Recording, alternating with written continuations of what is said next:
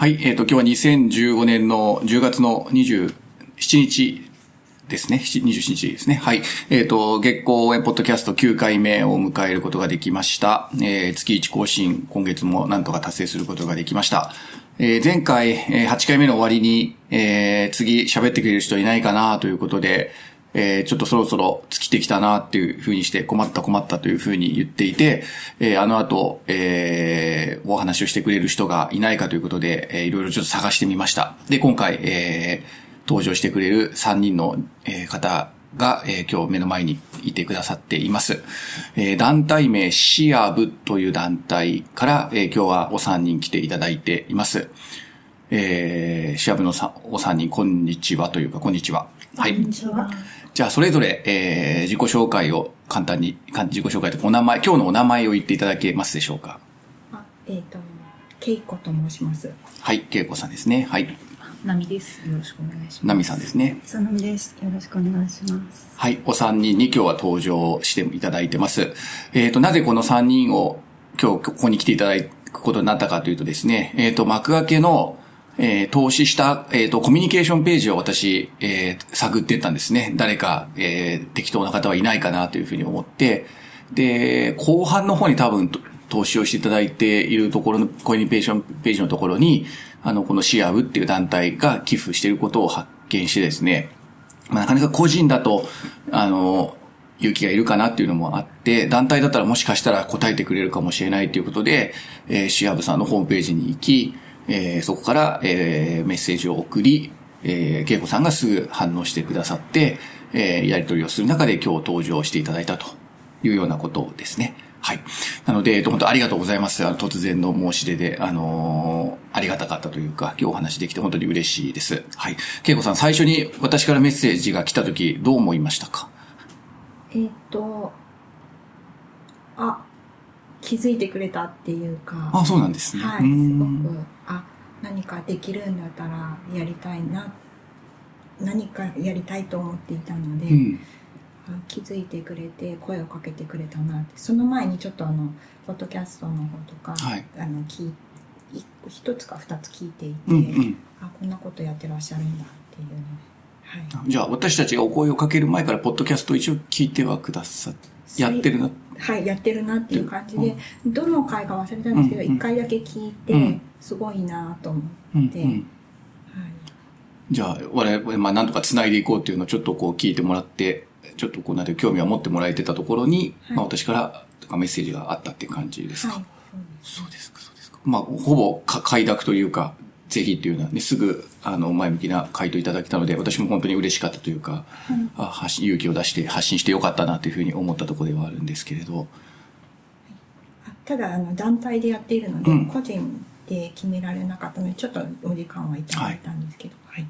まあでもおそらく前向きに、あの、提案し、内部でも提案していただいて、まあ、比較的早めに、こう、なんていうか、で、まあ、あの、お願いしますというか、はい、協力しますというふうに言っていただいたので、ありがたかったなというところですけれど。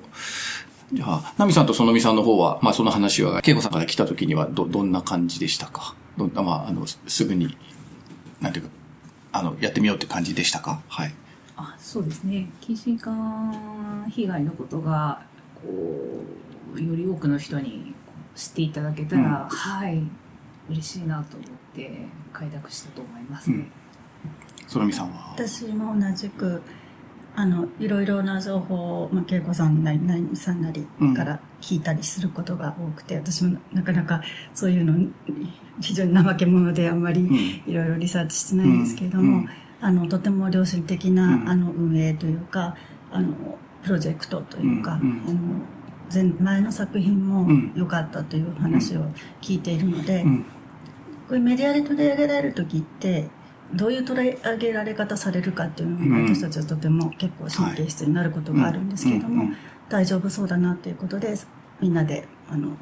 合意したっていう感じです。まあ、あの、今、ナミさんの方から、近親感というね、言葉が出ましたけれど、まあ、今回のあの、シアブさんというのは、えっ、ー、と、性的被害者とか近親感の、まあ、サバイバーの方の、えー、グループというようなことですけれども、まあ、ちょっとこの本題に行く前に、まあ、ちょっとそのシアブの活動の概要というか、今後、まあ、これ、あの、この後、活動自体の中身についてはまたお聞きたいなと思うんですけれど、一応簡単にこう、紹介というか、今聞いてる方にどんな活動をしてて、っていうのを簡単に説明してもらえますか？はい。えっと、シアブは、えっと、近親間虐待被害当事者のための、あの、自助グループなどをメインに活動していて、今あのホームページも作ってそこからあのいろいろ近親間虐待の被害者当事者たちの声をあの実名と映像をアップして配信しているという活動ですとか、あとこれからのあの活動の、まあ、目標というかは、えっとそうえーと、被害者同士のうん、あのコミュニケーションを取れる場とかを増やしていったりとかあとフォーラムなどを開いて、うん、あのえー、炎上者の人たちとかの交流とかもできたらいいなと思って、うん、まあ、あの2013年の4月から、あの活動を始めているんですけども、はい、まあシアブってカタカナで入れるって検索するとまあわりかし上の方に出てくる感じですよね。ねヒットしますよね。はい、なので、まあ、あの、今日のお三人とも、えー、近親間の、えー、被害者の当事者でいらっしゃるっていうところが、まあ、まず共通しているところで、今、えー、支え合いながら、さらに、まあ、発信をしているというような活動をされているっていうところですかね。はい、はいまあ、あの、今聞いていただいて、まあ、自助グループって何とかね、あの、まあ、あの、知ってる人はまあ当たり前のように、まあ、自助グループとかって言いますけど、まあ、その辺はまた、おいおい、あの、全然そういう分野に詳しくない人もおそらく、あの、この話聞いてると思いますので、まあ、活動についてはこ、この後、2本目、3本目のあたりで、あの、もっと突っ込んで聞ければなとは思います。なので、まあ、一応、プロジェクトとしては、この、ポッドキャストとしては、えっ、ー、と、まあ、毎回、あの、1本目は大体、小沢監督のことというか、小沢監督の前の作品とかをちょっと、お互いにおしゃべりしながら、えー、やっていくっていうところなので、えっ、ー、と、今回、あの、一応、カザキディーバーは、えっ、ー、と、この出演が決まってから見ていただいた感じですか、はい、ですかね？3人とも見ていただいている感じですかね？あの、まあ、えっ、と、最近はあの、ね、こういうふうにやるとちょっとステマっぽくて、なんかこうね、まあ、あの、いいことしか言わないっていうふうになるとちょっとフェアじゃないので、まあ、あの、作品のいいところと、まあ、ちょっと気になったところみたいなところは、なんか一個ずつ言ってもらえたりするといいかなと思うんですけど、お三人誰からでもいいんですけど、いかがですか？黙っちゃいましたまあ一番最初、うん、あの見てすぐ、はい、あの主人公の名前さやさやこ。さやはい。さやこちゃんがあの昔鳥の羽をお母さんがこうむしったりしていたシーンが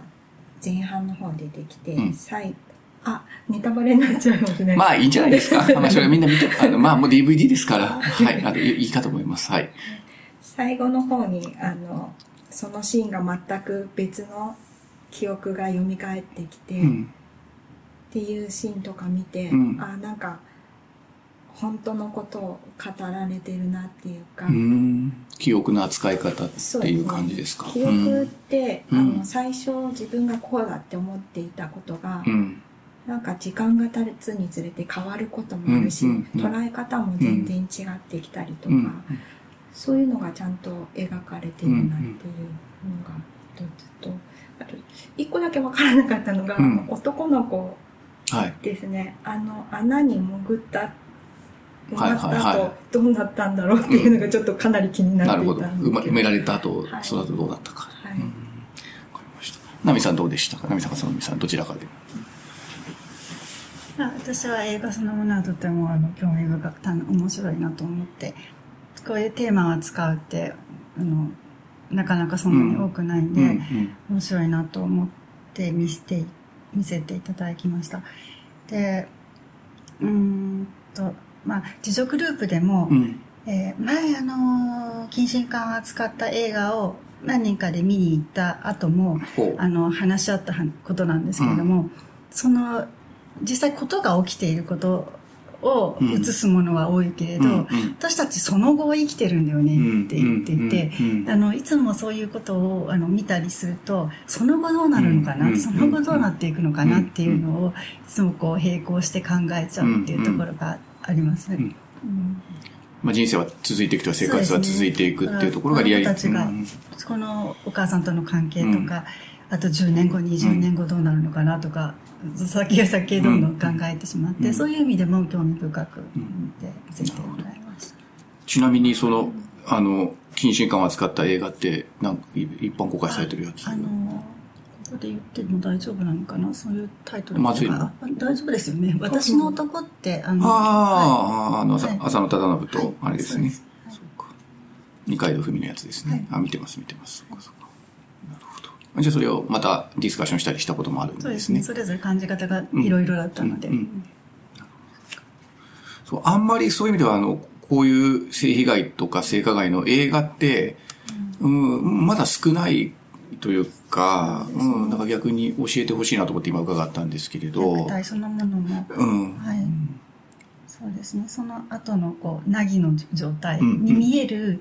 けれども、うん、結構深々といろいろ痕跡を残してるけど、うん、それは決して派手ではないし、捉えにくいし。まあドラマチックでもないかもしれないけど、ってとこですよね。だからそれでなんか一番激しい時が終わったら、もうそれで済んだっていうふうになりがちだけれど、その後結構、あの、お母さんとの関係がある程度回復した後も何か残っているものはどうやって癒されていくんだろうなとか、うんその後その他の人との関係とかの、うん、にいろんな形で出てくるんじゃないかなとか、うんうん、ついついそういうところを私たち自身の問題でもあるので考えてしまうところがあります。映画のその後みたいなのを映画を見ながらこう、あの先を読むというか先を考えちゃうそうですね。ちょっとなんかいい感じの終わり方でもいやこれで終わりではないね。って、いろいろあるよねその子。みんな笑ってるけど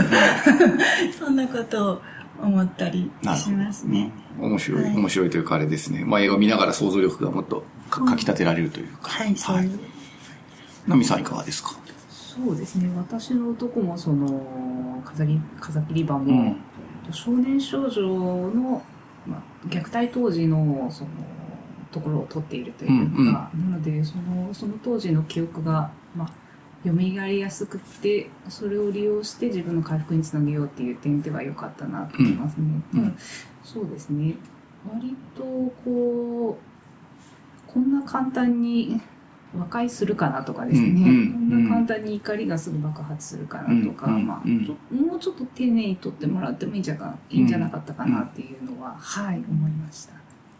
なるほど。まあそこはやっぱり当事者ならではというか、その怒りの描写とか、まあ、その、まあ、映画ってどうしても尺があって、こう、まあ、収めなきゃいけないという現実的な問題はあるんでしょうけれどね。はい、ちょっとこう、なんていうか、型にはまってるような感じっていうんでしょうか？そんな感じなのかな、今、あの、こんな風に怒り出せるかなとかって、ナミさんが言ったんですけれども、うん、怒りって結構ふつふつとあっても抑圧されていて、うん。うん、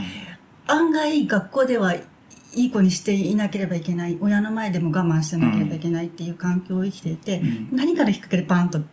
出るとか、しかも、あそれもまたそうもならずに、うつうつと、あの、違う形で出ちゃうとか、あって、パッと起こるような、なんていうか、そういうこう、すぐ反応できるっていうもんでもないだろうなとも思ってますね、うん。うん、まあ化学反応みたいに、まあなんかがちょっっとつかれてドンっていく、バンっていくっていうんじゃなくて。むしろその方が割と健康、まあそうですね、健康な形で見てるかもしれない。うん、健康な形で見せてもらってるかもっていう気はしましたね。じゃあ、ちょっとそこはティピカルすぎるというか、こうちょっと典型的すぎるかなってみたいなところはちょっとまあ当事者としてはまあ当然かもしれませんけど、感じるというか、そこの辺のもう少しこう揺れとか葛藤とか、なんかその辺がもう少し繰り込まれてるといいかなっていうところですかね。うん、あとその守るべきものができた後の、うん、あの二人の変わり方、うんうん、なんか短い間にしろなんかお互いなんかお互いを守らなきゃいけないっていう心ができた後の二人のその爆発の仕方っていうのが、うんうん、まああのすごいこう凝縮されてはいるんですけど、まあ、そうなんだろうなっていうのはちょっと感じましたね。まあ、最後のあの土の場面というか、あのあたりですよね。まあ、あそこ一番カタルシスを、まあ、え、得ら、得ら、得やすいというか、え、え、そこね、狙ってる場面かなっていう気もしますけどね。うん。なんか、えー、他になんかダメ出しとかもないですか？大丈夫ですか？今まであの、なこ今まで登場してゲストの人って結構援助する側の人が多かったので、その援助者の描写が、まあちょっとゆる、あ甘いねっていう話はずっと出ていて、あの、そこがまあ、あの、結構共通しているところではあったんですけどね。でも今回まあ逆に言うと当事者側というか、あの、サバイバー側の、あの、立場なので、また違って、違った話聞ければいいかなと思ったんですけれど。うん、えっ、ー、と、養護施設ですか、はい、あのあたりがちょっと私には経験がなかったので、うんうん、ちょっとあまりピンとこなかったんですけれども、はい、母へ母に対する、そのよこう戻りたいんだけれども、戻れないとか、すごいになんか憎しみも持っているはずなんだけど、それだけでは終わらないっていう感じとか、すごい良かったなと。私のケースは、うん、あのかなりの年齢になるまで誰の介入もなかったっていう、割とこれが多いタイプだとは思うんですけれどもなのでそれだけに介入の仕方され方でもいろんな問題が含まれてると思うんですけど、何らかの形で何かが明るみになったり、うん、誰かが手を差し伸べるというものを見て、うん、いいなって羨ましいなって思ったことっていうのもありました。あの問題が外に出ている。うん、誰か、自分とその加害者だけの共犯関係に似ちゃうような秘密ではなくて、うん、誰かがそれを知っているっていうことだけでも、とても何かこう、その後のその被害者という言い方が正しいかどうかわかりませんけれども、の気持ちの回復にはつながるんじゃないかなという気はとてもしましたね。まあ、最後と健太の出会い自体が、まあ、一種の、まあね、ちょっと最後のまとめ方は、まあ、あまりにもちょっとドラマチックというか、まあ、あの、最後、まとまりすぎのような気もしなくはないですけど、でもやっぱり、まあ、あそこが二人が出会って、知られ、まあ、知られ、つながっていくというか、そういうところかな。ね、うん、あの、まあ、施設につながることが、もうこれもちょっと簡単には言えないんですけども、うん、第三者の介入があるっていうこと、そのことそのものが、私にとってなかったことだったので、それでちょっと思うところがありました。ちょっとその辺はまた後で後半で聞ければいいかなと思いますが、えっ、ー、と、じゃあ、で、まあ、その、まあ、小沢、あの、風切は見ていただいて、えっ、ー、と、まあ、今回、まあ、小沢監督がもろに、まあ、そういう意味では性被害、性加害、性虐待を、まあ、やるというふうに、まあ、えー、ああいうふうに、募集、応募、あの、広く声を、お金を募ったわけですけれど、その時の、まあ、各自、まあ、みんな印象が違ってると思うんです。まあ、最後は、まあ、寄付しようっていうところで一致したと思うんですけど、まあ、本当に、こう今までの皆さんのものを、そそのものを扱うっていうような映画だっていうことを聞いた時には、それぞれどんな、なんというか、感じ、食というか、こうなんか、こう期待するというか、こうしないでくれみたいなところってなんかありますか？今譲り合ってるんですね。あの、今沈黙になってるところはあの事故ではなくてですね、お互いにあの、手で譲り合ってる状況なんですけど。どんな形にしろ、話題にできる材料があるっていうのは、いいことだよねって私たちはよくそういう話をしてますね。うんうん、あの、そのことについて口を閉ざさなきゃいけない話題にしちゃいけないみたいなタブー視される雰囲気があまりにも普通にあるので話題にできるっていうこと自体が大事だなっていうふうに前の映画の時もそう、私たちの内容でそういう話をして、暴力とかまあ虐待とかが隠されないって暴力も虐待も、特に性に関しては隠蔽されることがとても多いと思いますし、じゃあまあ逆にやって、やってくれっていう感じですか？まあ、あの、そういう意味では、まあ、シアブの活動の方向性ともまあ近いというか、うん、まあ、ちゃんと、ちゃんとやってほしいっていうか、そんな感じなのかな？あの、はい。巷で謹慎感っていうとどうしても、こう、何？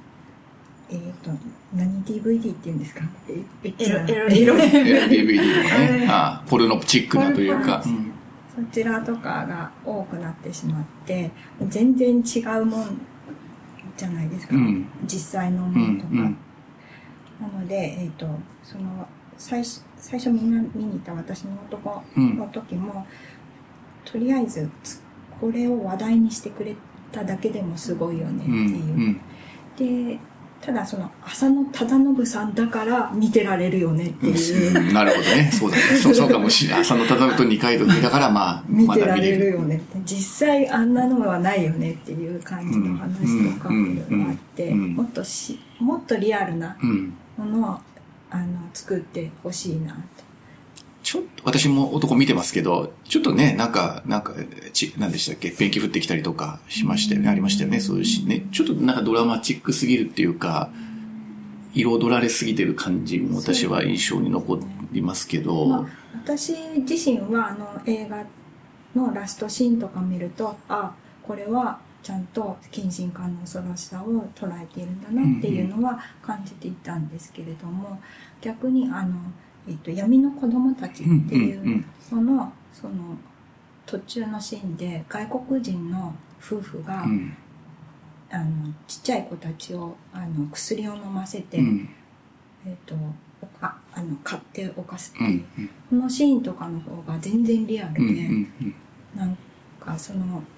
映像の中のあの醜さっていうかそういう方の方が全然リアルだった、闇の子供たちは坂本淳二かな。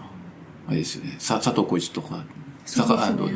江口洋介が、そうですねあの、最後、ひっくり返って出てくるやつですよね。はい大人が子供を性的にさ。性的にあ